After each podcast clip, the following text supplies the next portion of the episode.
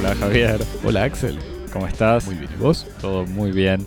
Bienvenidos a Cosmopodis, podcast de cultura, en vivo desde el Estudio 1 en el sur de París, reunidos hoy para hablar de la reciente exposición, igual ya terminada, Ultime Combat, combate final, artes marciales de Asia, que pudimos ver en el Museo del Quai Branly Jacques Chirac, y que explora o exploraba, mejor dicho, la historia de las técnicas marciales asiáticas desde el siglo VI o antes hasta Bruce Lee y más allá. Javier, Axel. ¿nos decís cuál es tu arte marcial favorita o cuál es tu karateca o, ¿Cuál es tu toma secreta? o judoka o tu toma secreta? En Twitter y en Instagram en arroba cosmopodis o por correo electrónico en uh, cosmopodis.gmail.com. Muy bien. Y en, por esos medios recibimos varios mensajes la última semana. Voy así, medio ame- ametralladora. O, o, combo, Exacto. como se diría. Eh, Nicolás nos dice, nos tira de manera medio seca, los Beatles no eran rock, eran pop.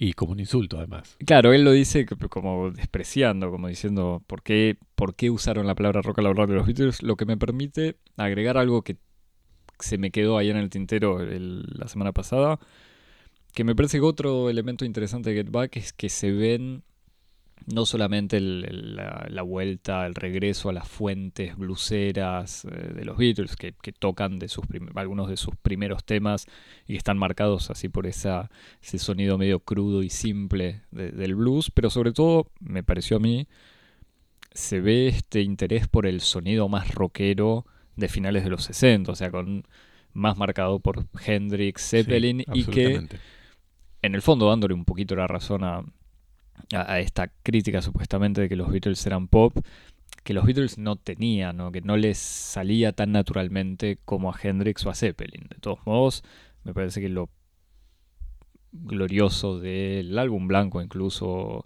eh, incluso Rubber Soul o Abbey Road o eh, Let It Be, algunos de los temas, es que lo encontraron ese sonido rockero y crudo. Sí, sí, sí, sí, seguro. Como no, no, no es, eh, de todos modos, no, no es para atribuir así puntos de más o menos rockero. No sé, anda a escuchar metal. Pero bueno. No, y, y además que lo- los Beatles medio inventaron la, la- esa, esa- inventaron la trayectoria posible de trascender los géneros. En un momento Totalmente. donde en la cultura popular eso no estaba tan disponible. Hmm. Para mí, yo esto también, siempre que tengo que discutir eh, con alguien que critica a los Beatles, eh, digo que inventaron el drama and bass. Con el, con el, búsquenlo, Tomorrow Never Knows, el último Ah, tema. genial, sí, me es, encanta eh, ese tema. Pero bueno, también insiste Nicolás sobre Sorrentino diciendo que veamos fue la mano de Dios. Que yo al principio estaba no tanto por Sorrentino, sino porque acá no salió en cines, sino que salió en Netflix. Pero como para que mi conciencia quedara tranquila, Nicolás me dijo que en España salió en cines. Entonces, queda ahí, veremos. Se escapa el veto, en todo caso. Claro, le... Tie- tiene su, su lugar en Cosmópolis. Ok. Eh, Javier, también nos llega, te lo cuento yo, nos llega un mail de JFB que nos felicita, no sé si nos, nos felicita directamente, pero en el fondo a- nos felicita por adelantado por el episodio sobre Taylor. que- Hace lobby, digamos. claro, que ya está por venir. Co- no te voy a pedir tu opinión, Javi, guárdatela para la próxima, pero sobre el debate Taylor-Damon Albarn. Uh, no, tremendo. Do- dos, dos figuras centrales en mi panteón. Chocaron. Estoy muy triste. No sé, no sé, no sé a qué santito le voy a rezar esta noche. ¿Cómo se llama? Everyday Robots, el último disco de Albarn estaba muy bueno. No es Pero el no último importa. disco de ¿Es el último? El último disco es uno dedicado al Palacio Salvo. Me encanta este el Albarn Universe. No sabía que llegaba tan lejos. Sí, claro. Un amante de Montevideo. De Montevideo. Y Pero entonces no hay más debate posible, Javi. No, No, por eso. Tengo, tengo unas lealtades ahí que están, que me están este, desgarrando por dentro. Eh, nos comparte una columna, mm, un artículo de, de Art Forum sobre la, esta regrabación de Taylor, que ya compartiremos en Twitter si no fue hecho antes de que salga este episodio. Y nos comenta que los textos de Mark Fisher sobre hauntología, o sea, ontología, eh, ¿cómo dirías? Espectral. Espectral, conectan con cosas que yo puse el conectan, Eva, que hemos dicho sobre Wes Anderson, Benedetta, John Star Wars y probablemente en lo que vendrá sobre Taylor Swift. A lo que yo estoy agradecido que, le haya encontrado esta, esta coherencia teórica a Cosmopodis. Lo digo muy sinceramente, eh, gracias. Eh, buscaremos, ya, buscamos los textos, el pasante nos mandó un, un EPUB eh, que todavía no empecé a leer. Vos, Javier, quizás logiaste un poco. ¿Te guardas el comentario? o- No, bueno, yo conozco un poco de costado la, la obra de Mark Fisher. Siempre tuve una curiosidad no saldada por, por, por todo ese movimiento de, de la Universidad de Warwick y de los aceler- aceleracionistas. Así que nada, e- esta especie de conexión me dio ganas de, de saldar esa deuda. Eh, así que tal vez sí. Ahí se, se anota. O sea, está recibido el mensaje y, y se agradece. Sobre todo lo agradecemos la- la- la- el comentario y interesante. Y termina pidiéndonos un capítulo sobre France de Bruno Dumont, que también quedó por ahí entre los temas. eh, De las cosas que nos quedaron de Cannes. Creo que nunca hablamos de Dumont. No, creo que no. Yo no, no me quiero adelantar, pero yo tengo una relación no, no completa, como Sorrentino quizás de alguna manera. Como es que el que me... Sorrentino igual va ganando puntos. Dumont, y eh, Dumont- di- dirigió Ma- eh, eh, Malut, ¿no? sí, y ahí está. A mí Malud me, me- me molestó. Mm. Pero bueno, pasemos a otra cosa. O sigamos hablando de, de violencia, si querés, Javier, de, de- de tomas, patadas y piñas. Tomás patadas y piñas. Puño alto, puño bajo. Fuimos al museo entonces eh, del Quai Branly Jacques Chirac, eh, que es el Museo de Artes y Civilizaciones de África, Asia, Oceanía y las Américas. Era, era lo gracioso que sacaron ese nombre. Le habían sacado, tuvo varios nombres. Después vamos a hacer algunos mínimos comentarios sobre la historia de este museo, pero básicamente artes y civilizaciones no europeas. Para ver la exposición Combate Final, las artes marciales en Asia, curada, curada por Julien Rousseau, que es el responsable de la unidad patrimonial de Asia del museo, y con la participación especial de Stéphane Dumenildo, que es un autor y crítico especialista en cine asiático y que formó parte del consejo editorial de, Escribía en, en Calle. de no sé. Caillé en el otro sí. consejo. Y esta exposición que estuvo disponible, fue estrenada, inaugurada más bien el 28 de septiembre y que concluyó el 16 de enero. Así que no van a poder ir a verla. Así que no van a, por, eso, por eso tienen interés en escucharlos. Eh, es, una es una exposición que reúne, reunió más de 300 piezas de colecciones de- del Museo del Quai Branly, pero también del Museo del Ejército de Francia, del Museo Guimet, que es el Museo de Arte Oriental de la ciudad, eh, también del Museo Rydberg de Zúrich, que es un museo similar a- al Branly, que tiene el, mismo tipo de, de abordaje artístico y etnográfico, y también de la Fundación Bruce Lee. Y es una, era una exposición que nos presenta entonces un panorama de la representación de las artes marciales en la India, en la China, en Japón y también unos episodios de- del sudeste asiático. Además del esperable abordaje etnográfico e histórico de este tipo de museos, exhibiendo obviamente objetos, armas, vestimenta, documentos iconográficos con un acento puesto en la dimensión espiritual y en el, rol, del ordenamiento social de este tipo de disciplinas. La exposición, sobre todo, me parece que ese es su fuerte, avanza sobre las representaciones y la circulación en el imaginario eh, del guerrero asiático en la cultura popular contemporánea. Y por cultura popular contemporánea entendemos especialmente el cine, y por eso es que eh, la figura de Bruce Lee tiene un lugar protagónico en la exposición como una especie de mediador privilegiado de estas tradiciones desde Oriente hasta Occidente. Y naturalmente los dibujos animados y la historieta con un rol central para, para el anime y para el manga. Y por último y no por eso menos importante los videojuegos sobre todo de temática así de, de combate eh, a los que se le, se le dedica en la exposición, incluso una sala ah, de arcades disponibles para los para el público. Para, los niños, ibas a decir, o para los visitantes. Para los, los aficionados. Aficionados. Axel, ¿qué, pensamos eh, en tanto que, aficionados de, las artes, eh, de las artes, de, la las artes estéticas, de la, espiritualidad, vos, vos en tanto que eh, practicante de, de yoga, de kung fu, de tai chi chuan, que quienes conozcan suficientemente la mitología del podcast y hayan, por ejemplo, escuchado nuestro episodio sobre yoga de Manuel Carrer, saben que vos sos un este, experimentado practicante de estas disciplinas del, conocimiento del cuerpo y del alma humana.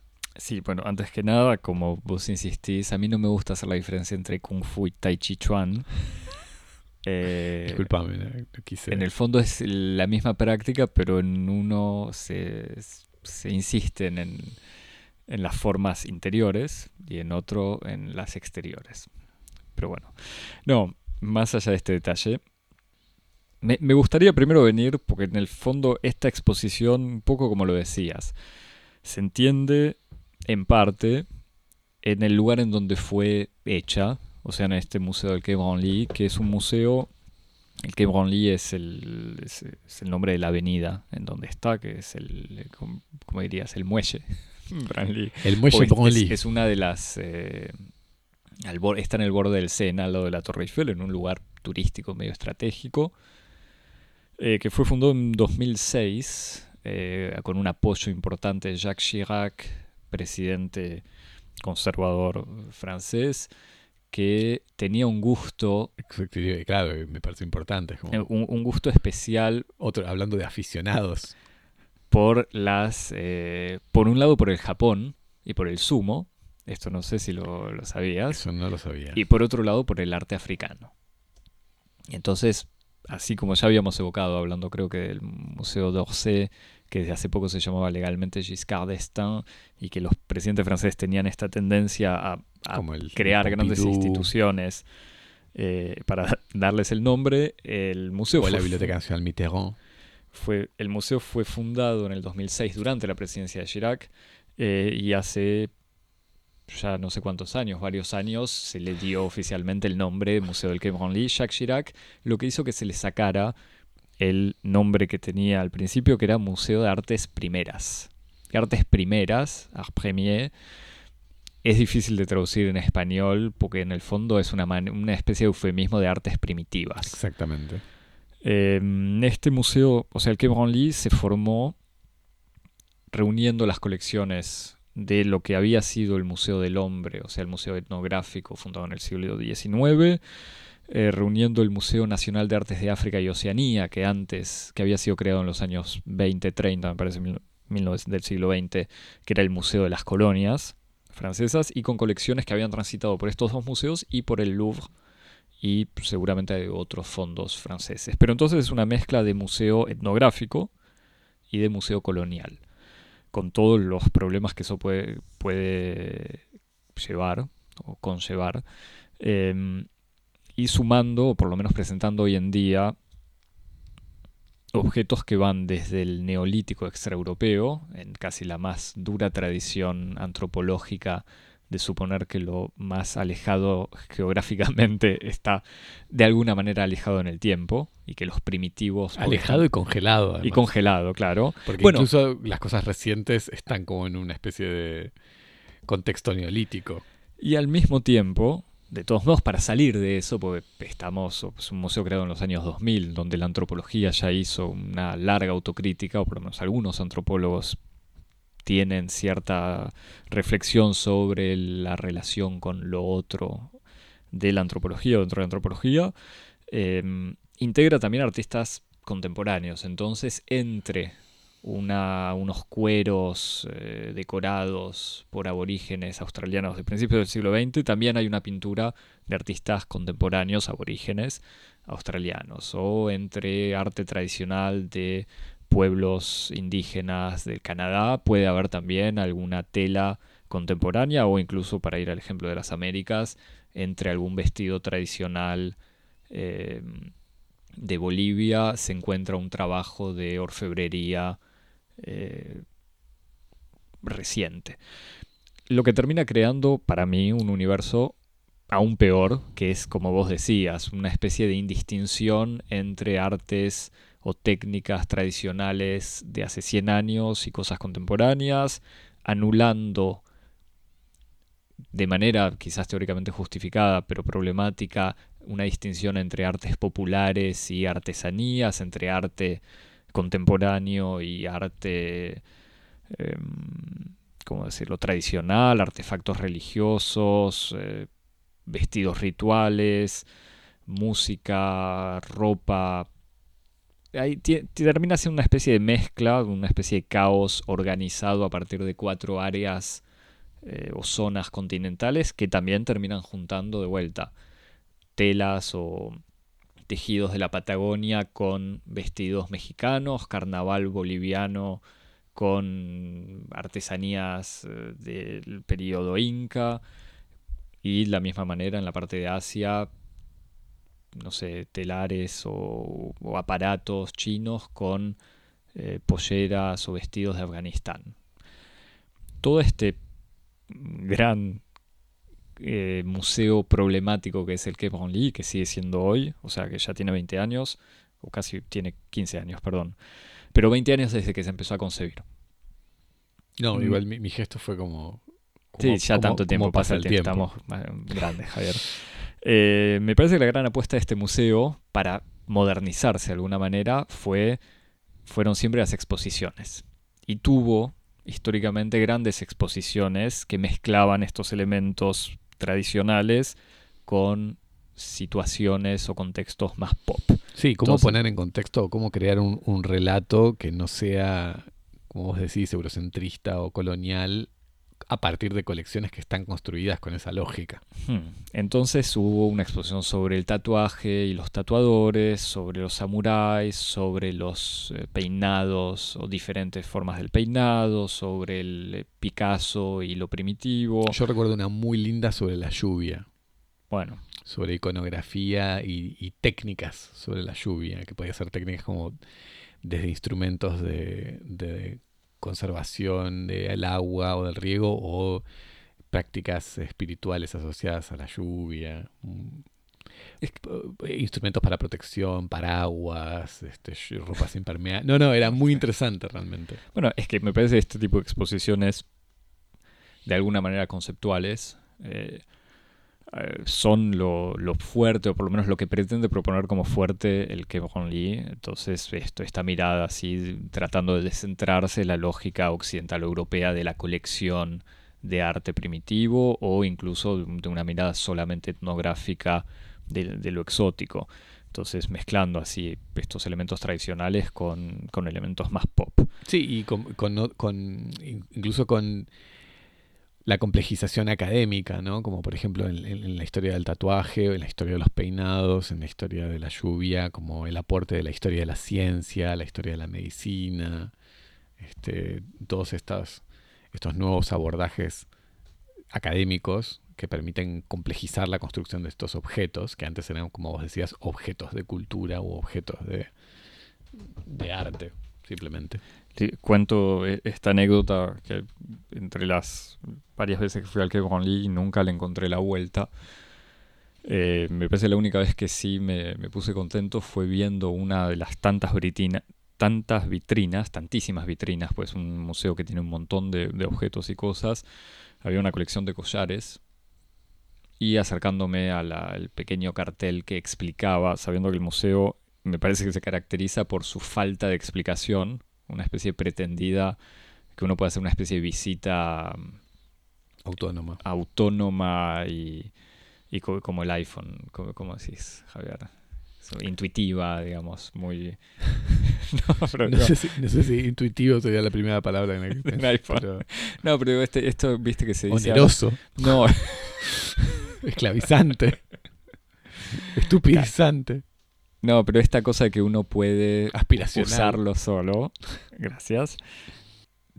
Está esta suposición de que uno lo puede visitar sin, tener, sin necesitar una explicación, cosa que es, me parece falso y erróneo, pero en uno de los cartelitos decían, no sé, collar eh, de Papúa Nueva Guinea o no sé dónde, utilizados en la ceremonia del Kula, que para cualquier persona que leyó un texto de Malinowski, el gran antropólogo inglés de origen polaco, esto, toda la teoría del don eh, depende de, esas, eh, de esos collares y espero el hate mail que no nos llegó por otras cosas, quizás me llegara para decir, no, el Kula era otro, eh, otro tipo de intercambio, pero bueno, me estoy alejando de lo que nos importa, que son las patadas.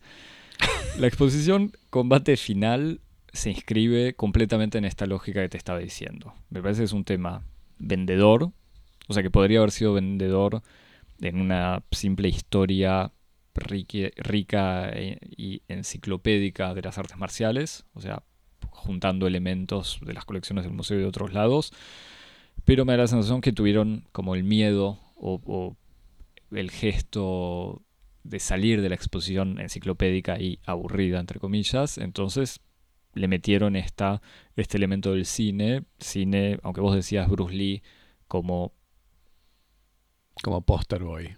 Como no poster boy, pero como, Ah, como mediador. como mediador, embajador de las artes marciales.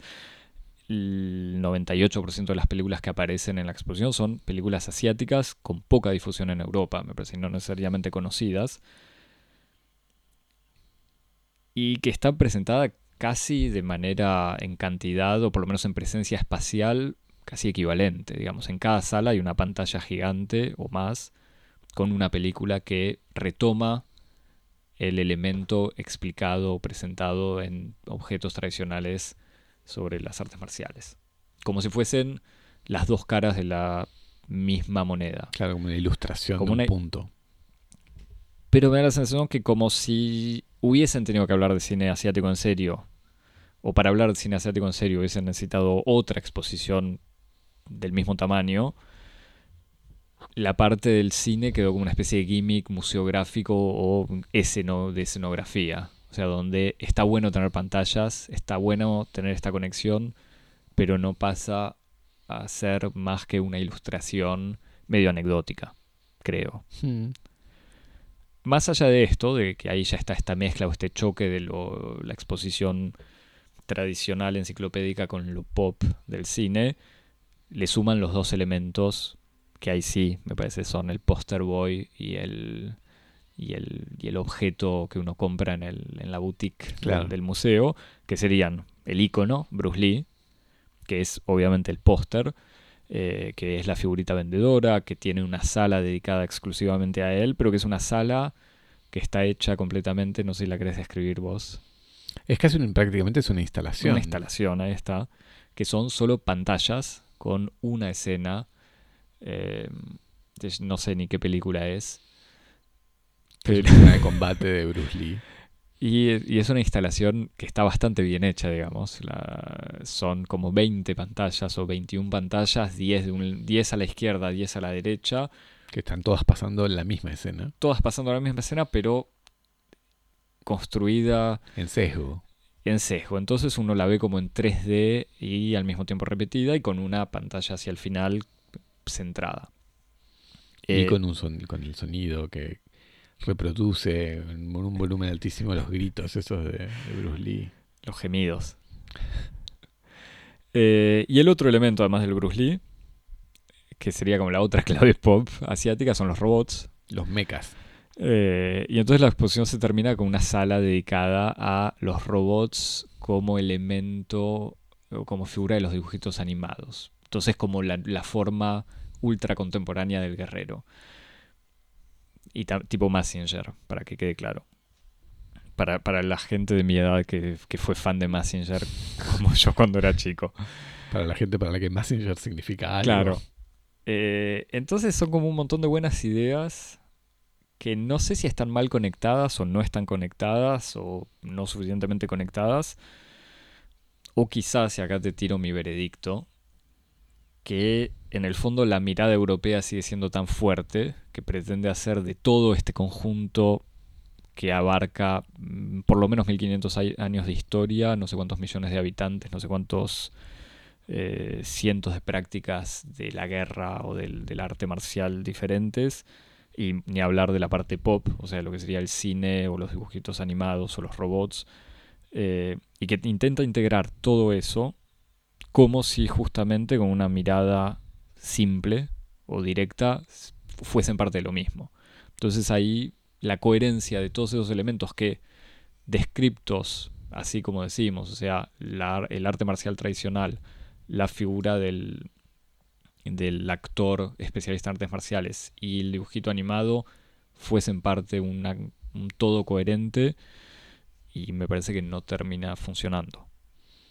Sí, no, y es un poco como vos decís, también es esta especie como de, de efecto de perspectiva, en donde está tan lejos Oriente que cultura, folclore, imaginario, técnica, todo se puede confundir en una especie de misma unidad coherente, pero cuya coherencia solamente está producida por este efecto óptico. Porque uno difícilmente eh, imaginaría una, una, una exposición que careciera a tal punto de detalle Estoy, de golpe estaba pensando el equivalente occidental. bueno, estaba pensando en eso, justamente. No, pero e, es como lo que yo me. Con el cowboy y el caballero exactamente. Eh, feudal. Es gracioso que, lo, que lo evoque. Es, muy gracioso que lo evoque, porque yo estaba pensando exactamente. Tenía el mismo ejemplo en la cabeza, como imaginando una especie de experimento mental, en donde dijera, como, no sé, culturas del caballo. Y no, es que ahí incluso este es demasiado justo. Cayera, cayera como en la misma bolsa los aurigas y, los caballeros templarios y los cowboys y el conquistador y, los hipódromos y el polo. Igual disculpa, Javier, me sigue gustando más esta exposición que estás proponiendo. y sea, esta idea es mejor, claro. Pero mm, pero sí, después si querés podemos seguir hablando porque me parece que hay, hay cosas que tienen que ver, que son interesantes en la aparición del, del cine y de, y de los videojuegos en la exposición, que estoy de acuerdo que es muy problemática. Y que incluso, si querés ya llegamos, eh, la, la, exposición empieza prometedora, porque empieza evocando, yo decía el siglo V, la verdad que no me tomé el trabajo de, de chequear exactamente y no había notado en el momento, pero empieza con la exposición de esculturas sacadas de templos, o por lo menos esculturas, creo que era del siglo V o VI, pero eran bastante antiguas, en donde eh, en las columnas de entrada a los templos budistas aparecían sistemáticamente figuras de guerreros. En la India. En la India, pero también en China después, mm. porque aparece incluso una película, están los dragones estos, que son como los, los defensores. En una me parece perspectiva interesante y sorprendente de vuelta desde el punto de vista occidental de en lo que uno imagina como el, el, sumum de la paz y de la, y la, no violencia que sería un templo budista, en realidad esta figura amenazante en, en la entrada. Y de vuelta comparando con Occidente, imaginando si en la entrada de una iglesia sistemáticamente todas las iglesias estuviesen espiritualmente y casi físicamente defendidas por estatuas que representan guerreros, templarios y, otros. Y acompañando esto, la escena de una película china reciente en donde un el héroe, digamos, combate contra unas estatuas que están justamente protegiendo un, un templo. Entonces fue como, bueno, estamos con obras de arte históricas únicas, interesantes, que proponen algo nuevo, una mirada nueva. Después, por otro lado, había también, eh, ya no sé cómo decirlo, grabados, pinturas, telas, estampas, y un montón de estos elementos donde uno entiende que, de vuelta, el Bruce Lee del póster se, se, inscribe en una tradición milenaria, o sea, no es solamente el, el pop y no es tampoco el... Eh, ¿cómo decirlo? Ni siquiera la China que descubre el, o sea, el occidente que descubre a China a partir de finales del siglo XIX, o la China o el Asia que se abre a occidente a partir del, siglo XIX. Entonces era, me parecía que iba para, para algo más interesante que todo lo que ya dije de antes. tengo algo más sobre el karate para decir, Javier. Por favor. Te- te agrego para, para seguir eh, enojándome contra con esta exposición que comentamos cuando ya terminó para que nadie vaya a verla. y retomo para seguir con lo que vos decías, que se fue eh, una exposición del Cape Lee, pero tampoco me sorprendería que sea de estas exposiciones que circulan Sí, que y que van a otros museos. que, que- que- sí, que pueden viajar bien. Eh, la exposición yo tuve el, el privilegio de verla con un, eh, iba a decir un viejo karateca, Un experto. pero un experto, eso, no- no Karateka quiero- experto. de- de- de- con años de, de práctica y que obviamente estaba eh, bastante decepcionado por la parte reservada al karate en la exposición. La exposición mete, está dividida, como decíamos, en la India, China y Japón. La India tiene eh, unas películas y algunos objetos interesantes porque son artes marciales, pero que se alejan de lo que conocemos más eh, fácilmente en Occidente como artes marciales, o sea, kung fu, karate, taekwondo, etc. China es la más importante en tamaño en la exposición porque es la que tiene más años de tradición y presenta en detalle la, la historia desde los primeros templos Shaolin hasta, como decíamos, Bruce Lee y otros. Y después Japón se resume a una sala o un poquito más con armaduras de samurái y las tres grandes disciplinas japonesas contemporáneas, que son el judo, el karate y el aikido, con quizás el kendo con el aikido, a- son una vitrina. Y sobre todo como puesto en una especie de transición como desde arte de la guerra hacia su transformación en deporte. En deporte, claro. Porque además entre los elementos que ilustran esta vitrina o que están en esta vitrina están los, eh, ¿cómo Los se dice? La ropa. Ahí está, ¿cómo decís, Javi? Los gi, los, los- las chaquetas. con tu buena pronunciación japonesa, de judokas franceses, porque Francia tiene varias medallas de oro en, en judo, entonces para el público francés era lo- lo- la conexión importante, digamos. Y entonces, claro, cualquier persona que espera algo más, aunque el karate de vuelta cronológicamente pertenezca al siglo XX, una simpleza en la manera de presentar eso, incluso después de haber explicado cientos o siglos de historia del arte marcial asiático, es raro reservarle un, espacio tan pequeño al final.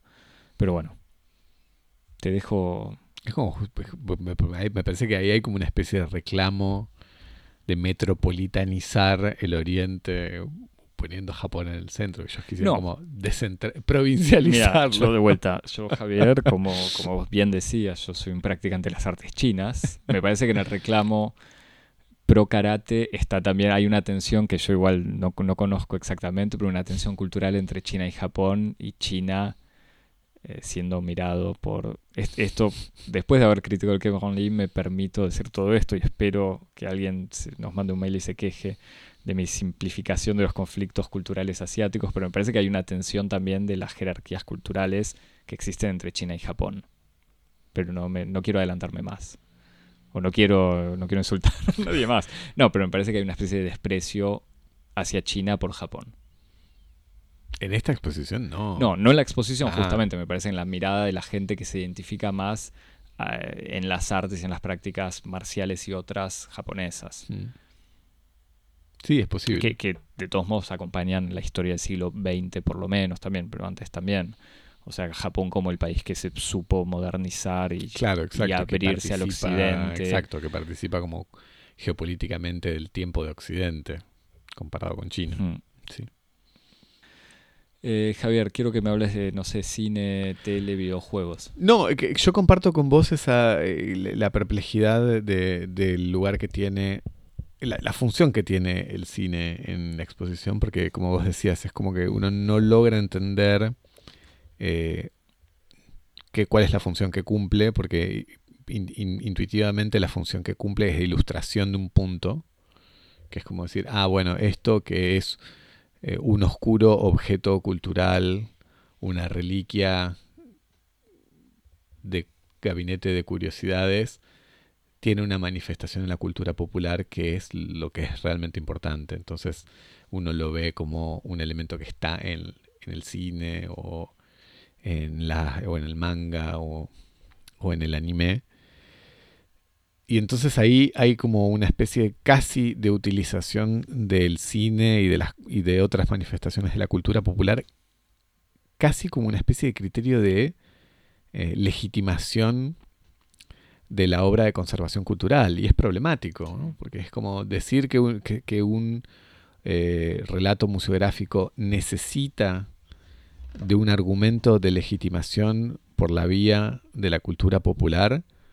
Eh, posiciona en un lugar de muchísima debilidad a cualquier discurso savant, o sea, de cualquier discurso científico o académico sobre lo que puede ser la historia de las culturas, eh, tal como se los exhibe en un museo. Entonces, la necesidad como de, porque uno puede leerlo, discúlpame, hay una, especie de dimensión demagógica en la, en, la, en la inclusión de este tipo de manifestaciones, porque o se justifica y se legitima la misión del museo a partir de argumentos de la cultura popular, como diciendo, esto que parece algo incomprensible, que no tiene ningún sentido, miren, es interesante porque lo encontramos en el cine de Bruce Lee.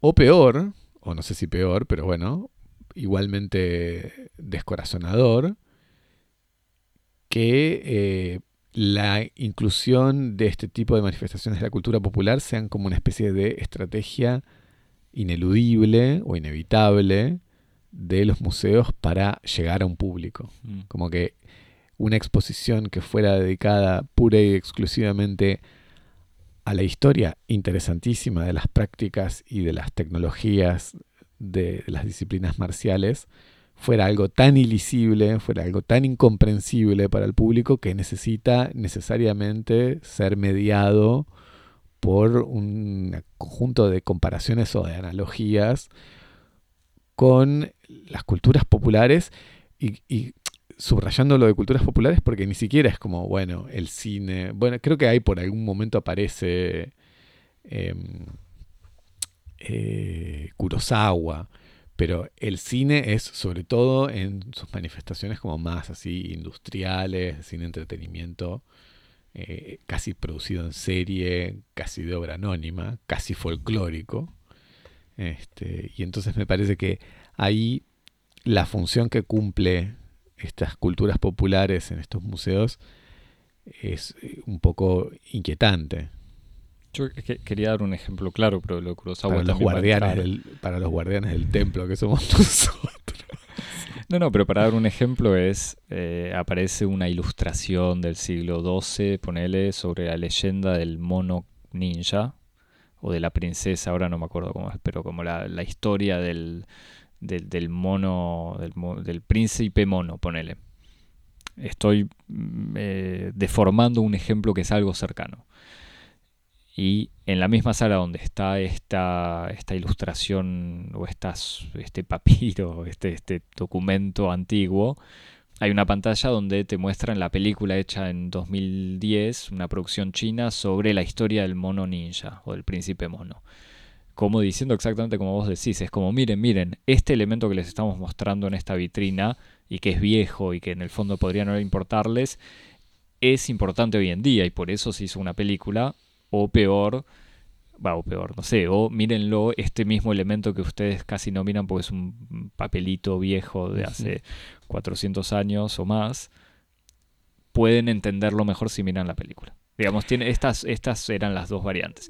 Y Kurosawa tiene... Kurosawa es un papelito. En el, Ah, bueno, sí. Yo creo que hubiese, hubiese dicho al revés, como diciendo, bueno, no solamente tenemos imágenes pop, también llegó al cine de autor. Yo creo que Kurosawa tiene casi esa, especie de rol de, de, de, reliquia, hmm. que es también, es como, en vez de decir, a través de la cultura popular se, permite, se permite la emergencia de toda esta especie de textura más profunda de la cultura, que es la historia de las civilizaciones, es como, me parece, doblemente pisotear mm. eh, estos objetos. Es como dar, matarlos por segunda vez. O sea, no solamente estaban enterrados en un reservorio de reliquias totalmente desprovistos de su contexto y de su eh, de su red de significaciones, sino que después encima emergen para ser puestos en perspectiva por las formas, en el fondo, más caricaturales de la cultura popular e industrial. Entonces, me parece que ahí hay por lo menos una pregunta para hacerse sobre cuáles son los mecanismos a través de los cuales se intenta hacer legible e interpretable la historia eh, y el pasado de la cultura humana, ya ni siquiera digo de Oriente, sino humana en general, es como que, cuáles son los criterios que le permiten a un observador contemporáneo producir una especie de efecto de continuidad de su presente con respecto al pasado a través de la cultura. Sí necesita este, ineluctablemente pasar por ese tipo de, de recursos, ¿no? Me parece, a mí me, me, pareció un poco, un poco triste.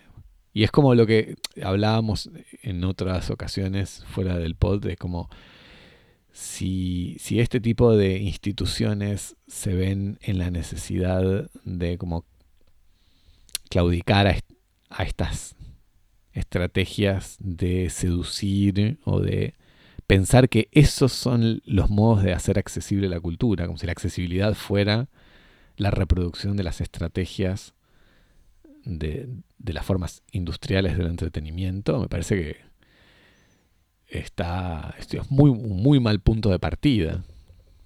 Eso es lo que una cosa que a mí me pareció un desacierto, porque además lo interesante es que estas formas que podrían ser sometidas, digo, por estas formas me refiero a los videojuegos o el, cine, que podrían ser sometidos a un análisis, no pueden ser sometidos a un análisis en tanto que tal en el modo en que aparecen en una exposición.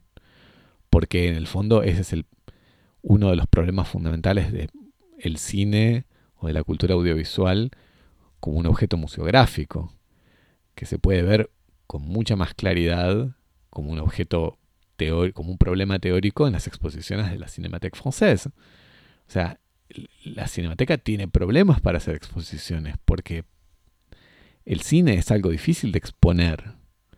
Es un, es un objeto difícil de transformar en un soporte escénico. O sea, lo, lo, que mejor puede hacer, lo que mejor hace una, una cinemateca es ciclos, porque cuando hace exposiciones, lo que termina haciendo es como eh, coleccionando restos de sets, eh, manuscritos de guiones, eh, utilería, alguna foto de, de, rodaje. Pero hay, hay, como un problema con el objeto museográfico que es una película, por ejemplo.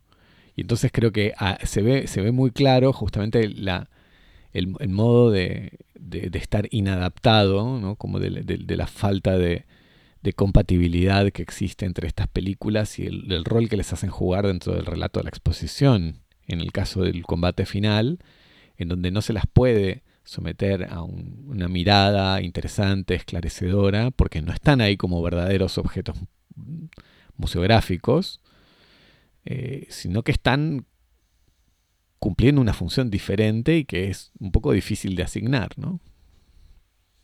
Que vale aclarar, casi para justificar y, negar todo lo que veníamos diciendo de la exposición, que algo muy sorprendente de la exposición, cuando uno mira el, el dossier de prensa, la gacetilla de prensa, es que la exposición estuvo acompañada de una impresionante eh, ciclos de actividades, conferencias y proyecciones, por ejemplo, una retrospectiva de Bruce Lee. Claro. Así que quizás lo que estabas diciendo de que la cinemateca lo mejor que puede hacer es hacer ciclos, quizás la exposición lo hizo, pero no quedó claro en la exposición. O sea, la exposición, el museo lo hizo como institución, porque se hicieron, bueno, conferencias y coloquios universitarios, pero también introducciones a eh, prácticas eh, marciales o de artes marciales asiáticas, algunas de las que aparecían, eh, y como decíamos, proyecciones de películas. Supongo que presentadas por alguien, no tuve el, gusto de, ir a ninguna de, las proyecciones. No, claro, y, ahí es como lo que uno se vuelve a preguntar es, bueno, ¿cuál es el posicionamiento del museo con respecto a este objeto que eligió trabajar, ¿no? Porque no forma parte de su colección. Es como. Eh, ahí lo que se revela también es como este objeto flotante, un poco fantasmático, que es la cultura, ¿no? Porque mm. uno parte del- de la definición que un museo trabaja con colecciones. Y las colecciones son necesariamente piezas, objetos, soportes. Bueno, pero ahí está, me parece. No es para defenderlo, pues habrá diferentes eh, lados, pero justamente no está mal quizás que la institución quiera salir de eso, quiera salir de, la- de la colección y pretenda transformarse en algo más, eh, No, más de un, un- un espacio de intercambio y no solamente de, de exposición. Sí, seguro, pero lo que yo señalo es como esa elección de salir, de desbordar eh, los límites de la colección, no se toman de la misma manera en todos los museos, en el sentido en el que hay museos que tienen una consideración con su colección diferente, porque consideran que en alguna medida su colección y los objetos de su colección son suficientemente, están suficientemente saturados de sentido como para poder trabajar alrededor de la colección y otros museos tienen una relación distinta con su fondo porque consideran que su fondo por una razón o por otra no está suficientemente saturado de sentido y necesitan de otras cosas para volverlos legibles o interesantes o pertinentes. Y entonces me parece que ahí es donde está la cuestión un poco, volvemos si querés a la cuestión del principio, que es como un poco la cuestión de la mirada colonial, en el sentido en el que hay algo en la colección del museo que está como eh, erosionado por la falta. Como vos decías un poco al principio, haciendo tu, tu descripción, tu fenomenología, el recorrido por el que Bonli, hay algo en el traje de cuero tehuelche, hay algo en la orfebrería yoruba, hay algo que es insuficiente, que no alcanza, como puede alcanzar un cuadro de David, o como puede alcanzar el código de Hammurabi, o como puede alcanzar una- piezas de otros museos.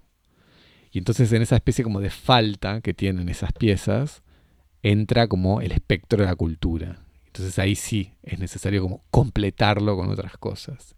Y ahí es donde el museo entra como una especie de, de, de deriva en donde ya uno no sabe muy bien cómo funciona el relato que uno está viendo. Entonces ahí en esa especie de, de inestabilidad que tiene la, la- práctica de, de la museografía de ciertas instituciones que uno se puede hacer preguntas de, de cuánto de cuánta de esa movilidad de esa liquidez es una especie como de ventaja de abrir fronteras, de expandir límites o más bien lo contrario, de una especie como de debilidad de la mirada crítica del conservador sobre su objeto. Y una debilidad que puede ser hasta incluso un desprecio del implícito del, del, del conservador por su objeto. Aclarando, el comisario de exposición es un conservador especialista de Asia del museo, o sea, el mismo museo del que Brownlee, y no comisarios eh, o curadores invitados como sucede en las eh, mejores exp- exposiciones de alguna manera. O sea, gente que puede salir de la obligación de mostrar objetos propios y tratar de conectar cosas que van más allá de, de la institución. Eh, Javier, ¿te querés, eh, querés dedicarle así unas... alguna patada más o algo, No, algo más a exposición? ¿Tenés algo? Yo no me... No tengo nada para recomendar.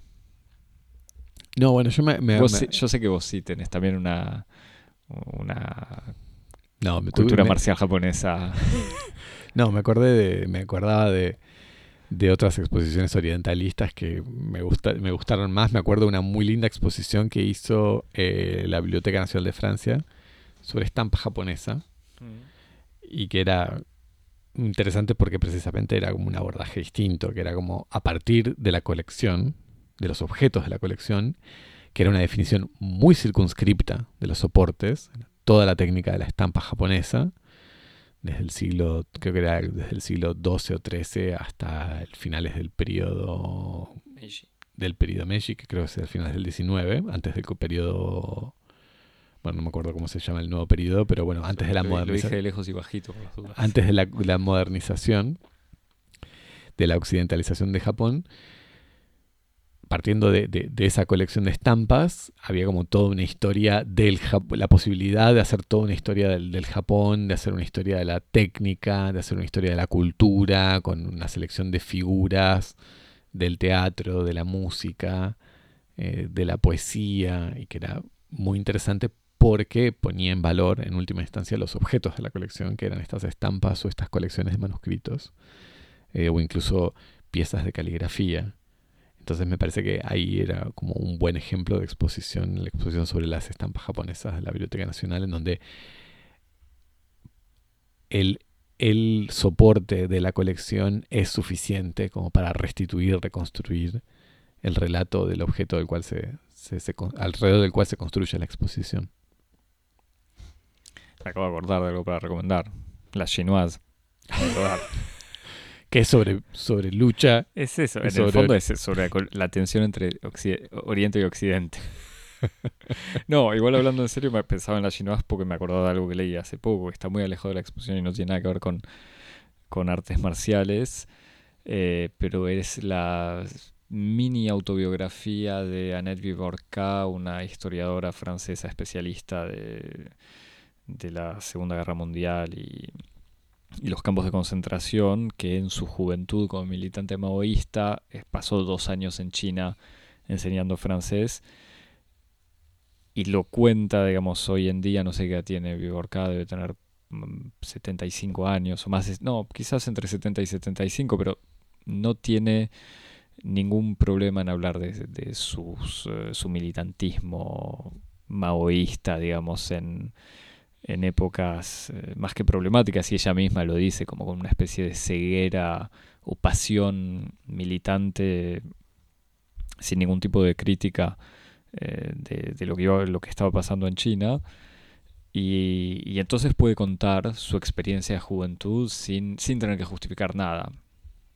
Y en el fondo es una, una autobiografía donde constantemente habla de la imposibilidad de comunicarse problemas eh, de idioma, la dificultad para comunicarse entre dos universos sociales completamente distintos, una hija medio, de, bueno, de obreros, no sé de obreros, pero de gente que sobrevivió al, holocausto con campesinos chinos, pero ella universitaria, eh, tratando de enseñarle a campesinos chinos, y también la, distancia eh, político, ideológica, cultural, que era, que era gigante. No tiene nada que ver con esta exposición, pero digamos que aborda mucho mejor quizás esas tensiones que esta conexión bizarra entre elementos pop que supuestamente tendrían que tocarnos con elementos históricos eh, de objetos eh, que supone el museo no son lo suficiente como para que,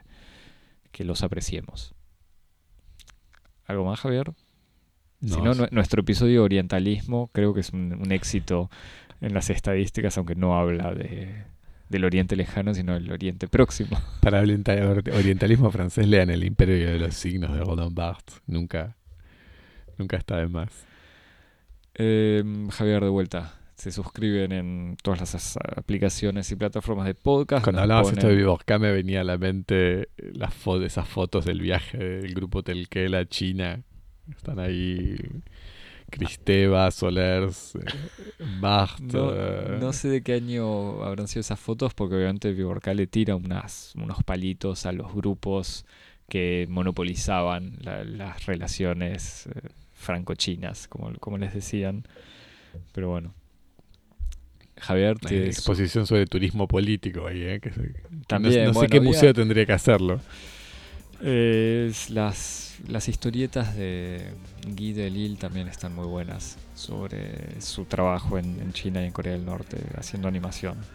Pero bueno, son también para otros episodios. Son estamos cayendo en, de vuelta lo peor, es decir, como tenemos que recomendar algo sobre Asia y recomendamos cosas que no tienen nada que ver con lo que venimos de comentar, pero sí con Asia que digamos si uno no le consigue una conexión con un continente tan lleno de gente Qué lindo terminar así. Eso.